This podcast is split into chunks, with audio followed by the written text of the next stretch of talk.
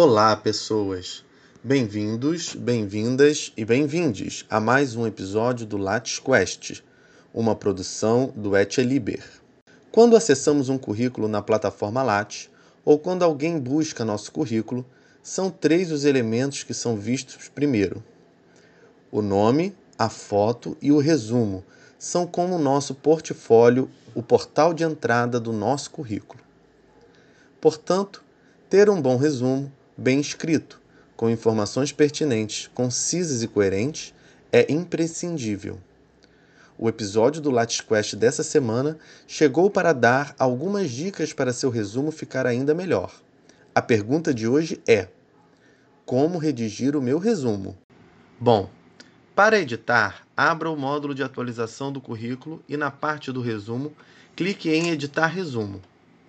Abrirá uma janela com opções de usar o texto padrão, onde o sistema elaborará um resumo padrão de acordo com algumas informações previamente cadastradas no seu currículo. Abrirá também a opção de uso do texto padrão traduzido, onde o sistema traduzirá o mesmo texto padrão anterior para o inglês.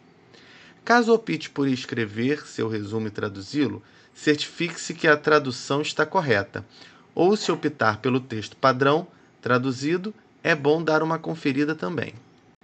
Mas se você quiser escrever o seu próprio resumo, personalizado e que seja a sua cara, vem com a gente. Na mesma caixa de diálogo, posicione o cursor na caixa em branco chamada texto inicial. Pronto, você já está editando seu resumo não precisa se apresentar. Lembre-se que seu currículo já apresenta seu nome e sua foto. Comece com sua formação, o nível, a área, o curso e a instituição em que cursou. Por exemplo, mestrado em Ciência da Informação pelo Programa de Pós-Graduação em Ciência da Informação do Instituto Brasileiro de Informação em Ciência e Tecnologia em convênio com a Universidade Federal do Rio de Janeiro e graduado bacharel em biblioteconomia pela Universidade Federal do Estado do Rio de Janeiro. Esse tipo de apresentação da formação acadêmica objetiva já é um ótimo começo. Você também pode contar um pouco mais sobre sua experiência. Pense: você participa de algum grupo de pesquisa? Atua em algum projeto? Quais são suas áreas de interesse, seja de pesquisa ou profissional? É bolsista? Já fez intercâmbio? Conte um pouco mais sobre você, lembrando que o resumo é a primeira coisa que vão ler sobre você. O resumo é livre, mas pondere sempre acerca das informações que você irá colocar, a veracidade e a relevância delas. Outra dica é a linguagem que usaremos. A depender de sua área de interesse e seus objetivos, uma linguagem mais formal pode ser mais ou menos importante. No entanto, nunca use palavras de baixo nível ou depreciativas. Lembre-se que ser menos formal não é ser impróprio. Por fim, visite currículos de colegas e professores.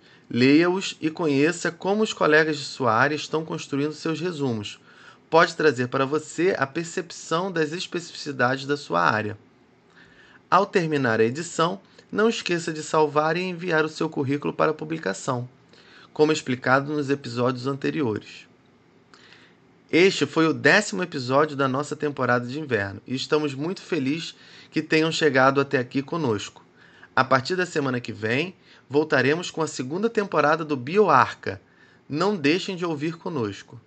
O Lattes Quest voltará em breve para mais uma temporada. Esperamos ter ajudado e aguardamos vocês na próxima temporada Lattes Quest. Até lá!